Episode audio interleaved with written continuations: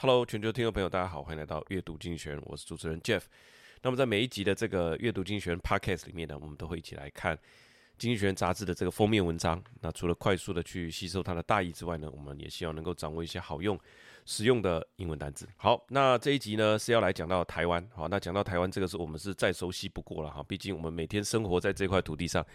那醒来的时候看着新闻哈，那时不时中国的军机又来，不是时不时的，几乎随时他都来了哈。然后美国的那个某某政治人物又要来了，那台湾的谁谁谁又又跑去了哈，或者是游去大陆，又游去中国了哈。那中国一下子买，那一下子又不买，好水果啦、鱼啊，好，那我们台湾的小孩营养午餐又要加菜了哈。其实这样子的冲突跟这样的紧张关系哈，真的是要回到小时候。回想小时候的作文是这样，就算只是一个校外教学去八斗子渔港的游记哦，也是硬要扯到中国。那不论这趟旅程是快乐不快乐哈，通常是写快乐啊，最后都要写到好。虽然这趟旅程很快乐，但是想到中国大陆同胞还身在水深火热之中，更让我们想要好好学习，希望早日以三民主义统一中国，解放大陆同胞。真的是这样写。哎，你知道最后老师的评语写什么吗？末段强而有力哦。我记得那篇作文我还得了一个甲上。其实这就是我们台湾的一个奇幻旅程了哈，就是说中国和台湾在我小时候算是势不两立嘛，长大以后就变成这个贸易伙伴，然后又是同时又是敌人哈。同时一开始是借机用人，两千年之后他加入 WTO，那我记得那个时候媒体都在写说啊，大陆的薪水是台湾的三倍，你要不要去呢？那后来该去的都去了哈，这个这个台湾的优势也慢慢也就也就消失了。那那我现在同学啦同事大概有。呃，三分之一是在中国生活、成家立业，诶，其实过得也不错啊。好，那你说一下子呃血浓于水了哈，一下子又讲留岛不留人哈，其实到底谁要统一谁啊？或者我们彼此的关系是什么？我我也就在这样的模糊哈、前后矛盾、有点不知所云的这种国家论述或两岸论述里面就长大了。那然而台湾是我们生活的地方啊，是我们立足于世界的一个起点，这一点是毫无毋庸置疑的嘛。所以我们要来理解这个世界是怎么看待啊两岸关系。看待中国与台湾的关系，这个也很重要，因为有时候太熟悉，你反而会无感，无感本身就是一个危机啊。所以当我看到这一期的《经济学人》台湾又成为它的封面故事的时候，我也很好奇，就是说这一次的杂志用什么样的观点来剖析现在的台湾与中国以及世界的关系。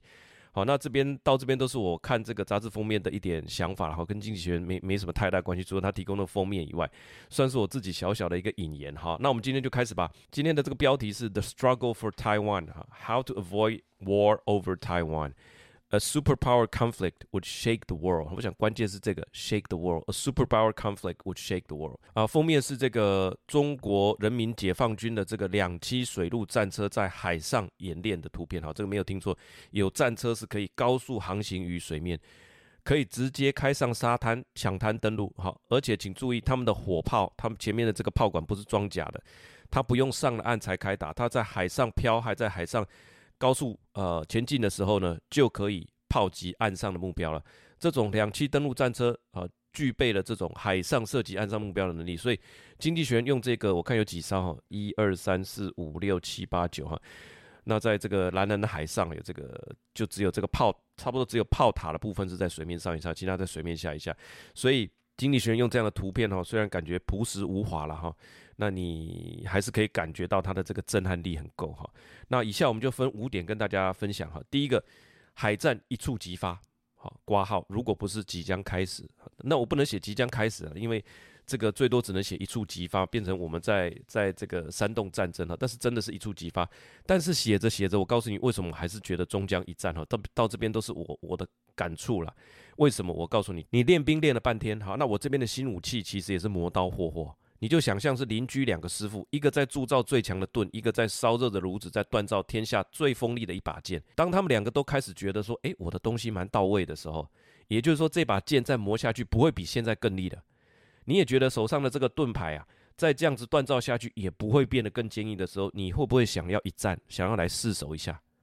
你会不会预期说这个街坊某一天一定会爆出一阵刺耳的刀械碰撞声？我会，这是我的预期。这就是第一段给我的感觉哈，里面有个关键，就是关系到经济学人所提的一个美军的这个战略，叫做分散式杀伤 （distributed lethality），lethal 的意思哈，它的名词哈，L E T H A L 是 lethal 嘛。那 lethality 就是它的杀伤力是一个名词哈，distributed 分散式的杀伤力。那大概讲一下，以前就是所谓的以航空母舰啊为主的一个舰队，旁边有驱逐舰啊、巡航舰啊等等，对不对？那舰队的方式这样来出现，第几舰队，第几舰队哈，然后可以航行经过这个台海，那我们就觉得哦，好安心这样，军容壮盛，但是也很容易被掌握。呃，看这艘船是什么样的型号，什么样的吨位啊，那我们大概可以判断出它所携带的武器，那我们去追踪这个舰队的移动分布，那我们就可以比较容易去牵制它了。假设站在中国的立场，我比较容易牵制第七舰队，我把它牵制控制在哪里？好，那什么叫做分散式杀伤力呢？就是说，简单讲，我可以打散这种编制。每一艘水面的这个舰艇都具有独立发动奇袭的能力，以及和其他舰队混合编组的能力。里面有个关键，就是两千年开始有一种叫做超音速的 LRASM 新世代的音速逆中长程反舰飞弹，叫做 Long Range Anti-Ship Missile 远程的反舰飞弹。哈，那刚刚有讲。次世代，然后又音速，然后又逆中，然后又长程，然后又反舰。哈，那你可以把它理解成是它是一个飞得很快，而且又可以逆中的，具备高速电脑的一个超小型飞机。那期待的弹头嘛，就这样就飞过去就把你炸掉了。它可以自己主动寻求目标，你的飞机不用在高空一直对着目标用镭射引导，没有这回事，它自己可以寻找，你只要大概朝那个方向射出去就可以了。射出去以后，你飞机就可以飞走了。它可以自己规划路线。比较厉害的是怎样？它可以在几颗飞弹之间协调攻击，它们彼此可以联系。比方说，一次射五颗出来，这五颗哪一颗是主要要攻击的？其实你不知道，有点像排球那样，你知道吗？这个举球手把球举出来以后，哇，左边的这个高人也跳起来，右边的那个锤球手也跳起来，大家都做这个跳的准备。可是你不知道那球会往哪边飞，没有错。他就是说，我们都飞在空中，对不对？好，那我来引导你去攻击，或者你引导我攻击，或者我们前面三颗先把它的防护网撞破。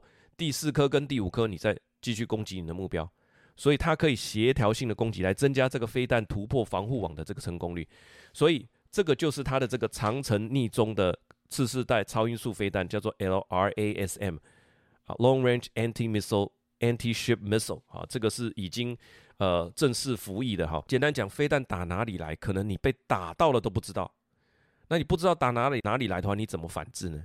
所以目的就是要让你很难去执行中国海军的这个战略，就是所谓的呃反介入跟区域禁止，它叫做 Anti-Access 这两个 A，所以叫做 A two 跟 Area Denial AD。好，这个是什么意思呢？反介入区域禁止是什么意思？就是说啊，在开战之后，我要禁止你的军队，好，或者说防御你的军队，让你没有办法来干预我这个战区。我们这边还在打没有错，可是你完全进不来。这个就是它的一个战略，我要把你挡在。这个第二岛链的外面，因为我的长城飞弹呢可以射击，或者我的海海军，我上面有很强的飞弹，让你的海军没有办法靠近我，们就在这边自己厮杀。那厮杀之后，如果成了既定事实，你也没办法来改变了。好，它的目的就是这样，这个就是反介入区域拒拒止的一个大大概。但是回过头来讲，刚刚有那个飞弹叫做 LRASM，你连飞弹打哪里来你都不知道，请问你要怎么拒止啊？所以分散式杀伤跟拒止战略，我认为两个就是完全是针锋相对的。中国想要把这整块都封锁起来，让你无法啊前来驰援、前来干预。那美国的长城逆中飞弹却能够协调攻击，突破你的封锁线。哈，这两个就是刚刚所讲的针锋相对。所以我的战略都是冲着你来，你的战略就是对着我设计的。我们都在练兵，哈，目的都是突破对方。所以，当我的这个屠龙刀练成的时候，你的倚天剑可能也已经练好了。我所以为什么我说写到这边，我会觉得第一段我写完，我就觉得说啊，这一触即发，我就是战略就是针对你设计的嘛，啊，你就是针对我设计，我们都设计完了，我们不战一下吗？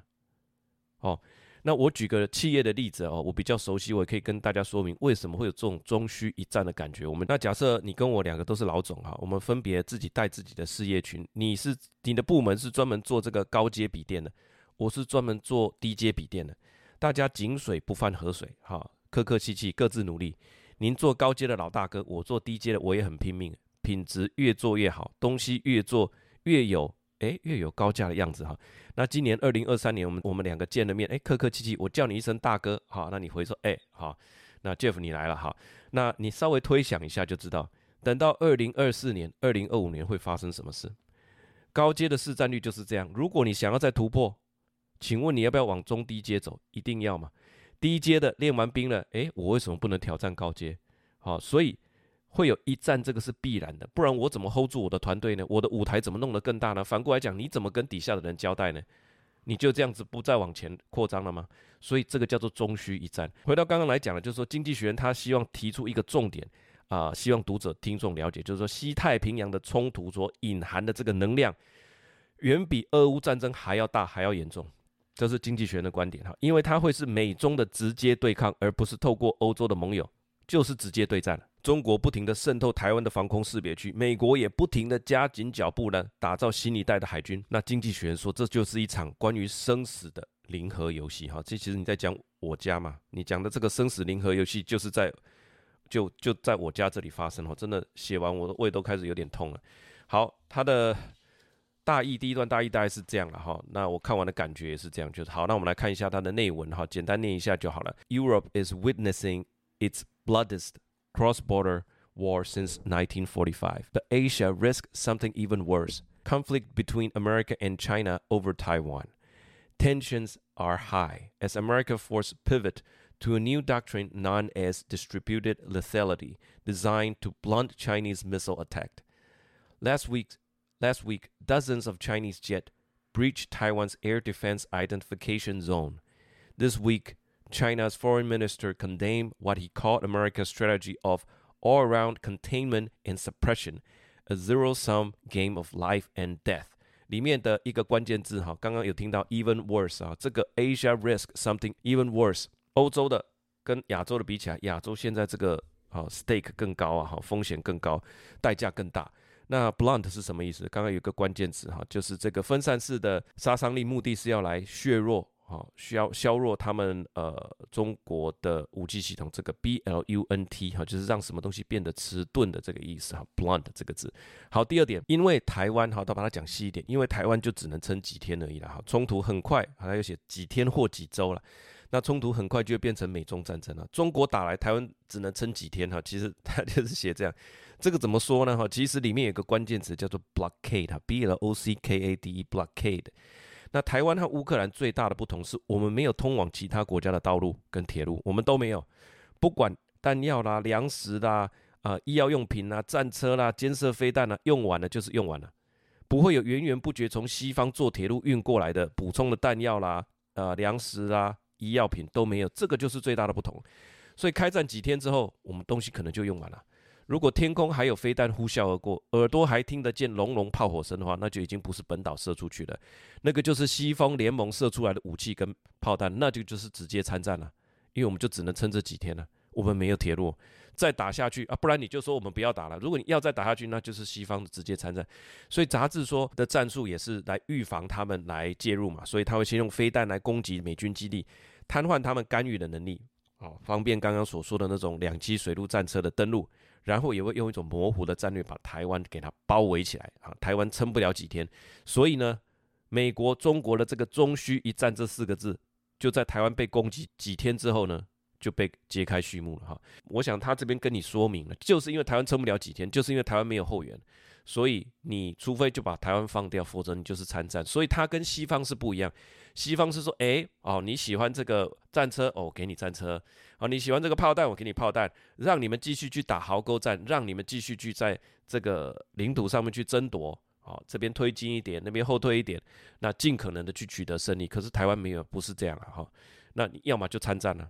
那这是第二段的一个我看完的一个感觉了哈。那那它内文是这样说的：No one can be sure how an invasion of Taiwan might start. China could use gray zone tactics that are coercive, but not quite acts of war, to blockade the self-governing island and sap its economy and morale. Or it could launch preemptive missile strike on American base in Guam and Japan, clearing the way for for an uh, amphibious assault. Since Taiwan could resist an attack on its own only for days or weeks, any conflict would escalate quickly into a superpower confrontation. 里面几个字 coercive 是这个强制性的、强迫的哈，就是它对我们的战略是这种强迫啦、胁迫、压制性的。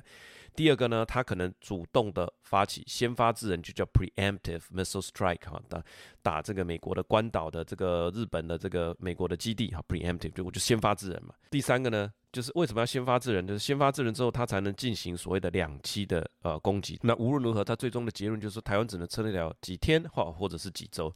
那所以这一个针这个冲突很快的就会上升到变成是一个 superpower confrontation 啊，这是经济学人说的，很快的会上升 escalate 变成 superpower confrontation。好，那第三点，打起来会怎么样？打起来会怎么样？其实连预估都没有办法预估，因为很多武器还没有亮过相，还没有真正试过。现在这个晶片已经变成是全世界一种必备的用品了，每一个东西里面都有晶片，吸尘器里面有晶片，遥控器里有晶片。那你你晶片被打打烂了，没有人知道会怎么样，好像很难预估。那你应该知道，好，那内文我大概说一下，就是说你应该知道俄乌战争中为什么西方没有给战斗机？这大刚刚大概有讲，第一个说杀伤力，这个攻击范围很大嘛，所以我尽量给你肩射飞弹、大炮。战车，诶，你的飞行员可以来我美国训练，可是我暂时飞机还没有给你，好，那让你们去打壕沟战，尽情的打，尽可能打，尽可能的收复失土，将来你上谈判桌才有有这个优势可以谈嘛。但西方的飞机无论如何不会这么快供应，拜登也讲了，现在这个 phase 我们不会给你。那台湾的战争就是不会是这样，没有什么壕沟战了，第一天就是空战，射出来就是地对空飞弹，空对地飞弹。地对地飞弹、空对空飞弹，哈，这个当然很多是新一代还没有亮相过的飞弹。所以杂志他所讲的这个词就叫做 untold destruction 啊，还没办法完全掌握的这个 destruction 啊，这个灾难不可而知啊。当然还有晶片、晶圆厂这些，一旦破坏了，那西方世界的这种起手式啊、禁运的也都来了，他一定会拉，他一定会拉欧洲下水的话，比如说欧洲，哎，你也要来一起禁止中国大陆啊。上次你们欧洲被打，那我们都一起来禁运啊，等等。所以世界贸易大概就戛然而止了哈，这个是很有可能发生的嘛。好，那内文大概是这样说的哈，rather than the trench and human wave attack seen in Ukraine, a war over Taiwan could involve new generation of arms such as hypersonic missile and anti-satellite weapon, causing untold destruction and provoking unpredictable retaliation. The economic fallout would be devastating. Taiwan is the world's essential supplier of advanced semiconductors. America, China, and Japan, the three largest economy and among the most interconnected, would deploy sanctions, crippling global trade. America would urge Europe and its other friends pose an embargo on China。那里面关键词是这个 fallout 哈，这个字我蛮喜欢的，主要是有一个电玩游戏叫做 fallout，它是效应的意思哈，特别带有后坐力啦、影响力啦、后果啊哈所带来的这种呃劫后余生的这种感觉哈，那那种效应哈，通常指的是战争啦、崩溃啦、倒闭之后所产生的效应，就叫做 fallout。好，第四点呢，台湾被入侵对世界来讲它的意义是什么？那要先问台湾的存在证明了什么？经济学的观点哈，他说证明了华人社会是可以跟民主化啦、法治化哈可以相结合，不会永远生活在类似帝制这样的环境底下。杂志说明了台湾证明了自由民主与华人的价值完全是可以融合的，我觉得写得很好。那自由民主跟法治在华人的身上是行得通的，这个就是台湾对世界的价值啊。这句话是经济学人说的，所以如果说美国对呃台湾被入侵视而不见、袖手旁观的话，他以后要当民主世界的老大哥这件事也甭谈了。他对亚洲的保护伞，大家也哦夸怕卡丘了哈，大家就自求多福嘛。那实力不足的，你赶紧向中国靠拢啊，赶紧向他输诚啊。那实力够了，像日本啊、澳洲啦、啊、南韩，你赶快加速发展自己的核战实力啊。那亚洲就会这样演变。好，内文是这样说的：The island is admirably liberal and democratic, and proof of such values are not alien to Chinese culture. It would be a tragedy if its people had to submit to dictatorship. If America walk away, the credibility of its security umbrella in Asia would be gravely in doubt. Some Asian country would accommodate China more. South Korea and Japan might seek nuclear weapon. 好，里面关键词叫做 not alien to，就是说。对谁谁谁来讲啊不陌生，就是说这样子的呃自由民主与法治，其实对亚洲文化、亚洲的价值来讲，其实并不是相异的，并不是无法相容的哈。对大家来讲，并不陌生的，这个就是台湾存在最主要的意义。好，第五个重点，台湾的问题，人类想不出答案那杂志说，美国和中国永远不会在台湾问题上达成协议。但是他们都想要避免第三次世界大战，这算是他们的 common interest。那里面提到美国和苏联冷战的这个前面十十五年，好几次都是几乎要擦枪走火，几乎就是世界要万劫不复了。其中最严重的就是这个古巴的飞弹危机哈。那现在台海的这个军事对峙，就是已经快速的进入那个领域了。原本大家对台湾的共识就是说，你不动台湾，那我也不动台湾哈。那这个原本的共识就正在快速的消失当中。那我查了一下古巴的这个飞弹危机哈，简单说，美国现在这个欧洲啊，包含意大利啊，部署长城飞弹可以直接打到莫斯科。那古巴刚好也政局转变哈，开始寻求外在的资源，让他寻求苏联的支持嘛。那苏联的自己的首都在人家的长城飞弹的射程范围之内，你会不会想要反制？当然会啊。那苏联就在古巴境内建立了可以打到华盛顿的这个基地，而且他也没有掩掩盖哈，也没掩饰，他就给你空照图啊，别人的空照图直接可以看到他的飞弹基地，所以这状况已经是十万火急了哈，那应该是美国首府首次出现在他国的这个飞弹射程以内以内了哈，那个时候，那美国甚至考虑直接找个借口入侵古巴，把飞弹基地给毁掉哈，连的军军事计划都写好了，最后是透过一连串的这个外交沟通，美国答应不入侵古巴。苏联才把在古巴的飞弹撤掉，那美国也才把意大利啊在欧洲区的飞弹撤掉，那这个危机才算真正的落幕哈。那我想这个冲突就是说，凡存在皆是一个理由啦。台海的冲突跟矛盾，我觉得从二战之后，呃，台湾归还联盟盟军的那一刻，我觉得就已经埋下种子，没有归还给谁，是归还给盟军啊。这是台湾地位未定论，就是从这边开始哈，持续了七十几年啊。其实最后经济学人也写不出结论，他只能说 somehow 哈，这两个系统应该还是要想办法。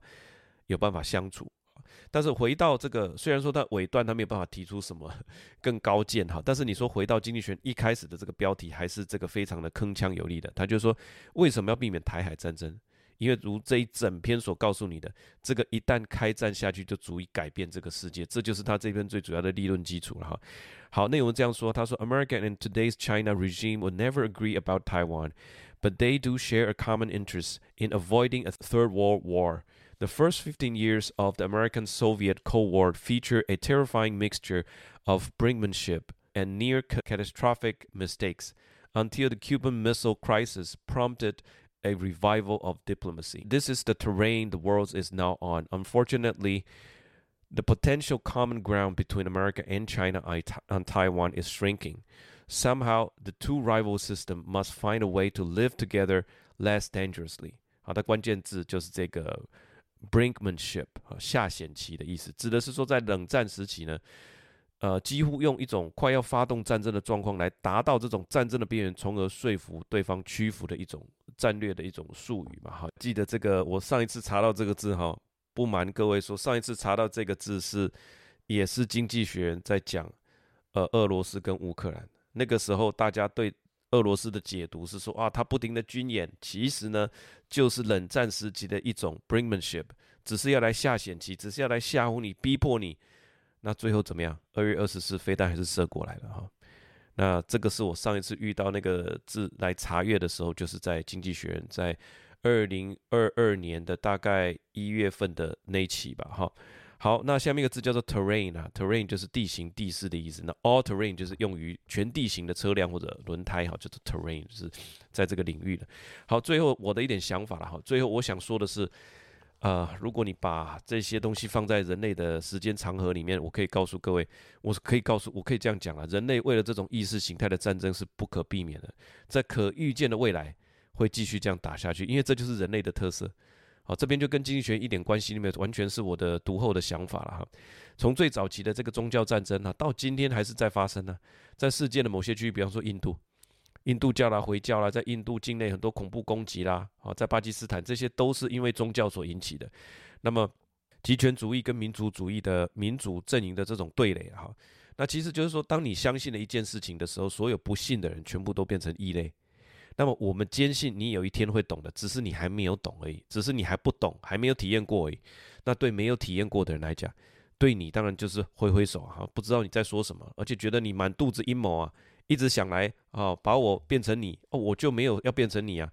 所以这种是人类独有的特色，就是说为了推广跟坚持自己相信的东西，我们愿意牺牲自己的生命，甚至愿意牺牲别人的生命啊，来彼此冲突。好，那我想青蛙应该不会愿意。不会为了坚持某种生活方式来组队去打另外一群青蛙了。只有人类觉得这样的付出跟牺牲会带来自我价值的提升，还有人类价值的提升，这是人类的一个特色。所以我每次去呃历史博物馆看到地球的五次大灭绝的时候，对照今天的发展，我都会忍不住去想第六次灭绝到底什么时候会出现。最后，我们这个频道的宗旨我们没有变过哈，就是说一起来了解世界的变化。掌握杂志的这个主要的观点哈，分享我的阅读心得。那当然，阅我的阅读心得也会多少由我的理解跟感触出发了。欢迎全球八十五国的这个听众朋友哈，都欢迎你的留言。在讨论经济学的这个文章的基础上，至少我们有一个共同关心的主题哈，朝向互相理解，迈出小小的一步哈。以上就是这一期的阅读经济学要跟大家分享，在讲我的家乡台湾，那如何避免台海战争？因为这个打下去就没完没了了哈。第三次世界大战呢，应该文明也要停止了。那我们不敢把自己放得太大了，这是经济学把我们放上去的嘛哈。我们每一期呢都会准备一个呃文字稿，如果你觉得对你有帮助，那欢迎到泽泽去订阅我们的。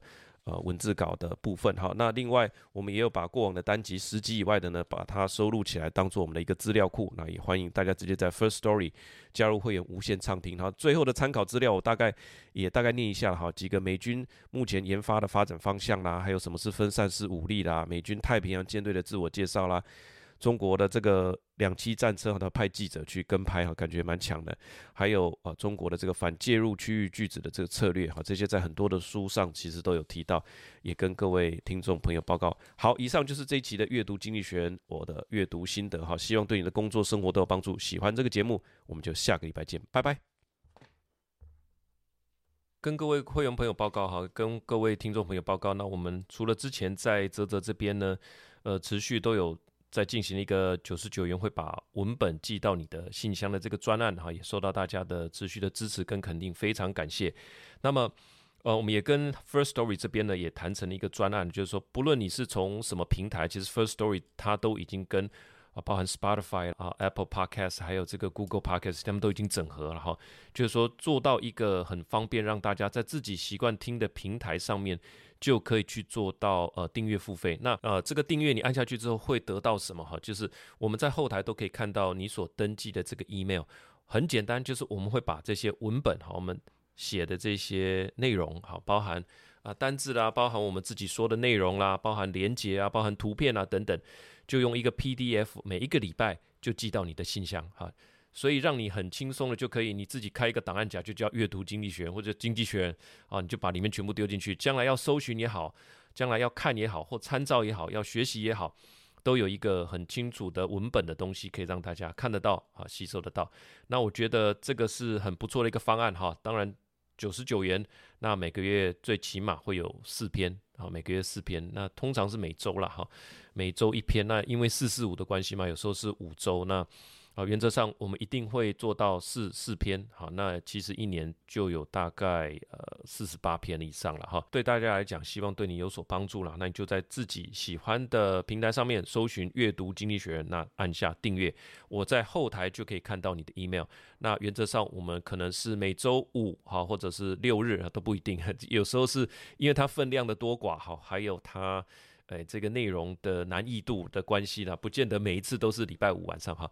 那有时候是可能会拖一点哈，到六日。但每周啊，就是在周一之前，我们一定会把下周的文稿哈先做好整理啊，先有文稿。那隔天早上哈，星期一我一定会呃上这个 podcast，让大家在上班的时候啊，通勤的时候可以来收听哈，了解国际大事。好，以上就是一点哎，这个频道经营的部分，跟会员以及全球的听众朋友报告。我们下一集见，拜拜。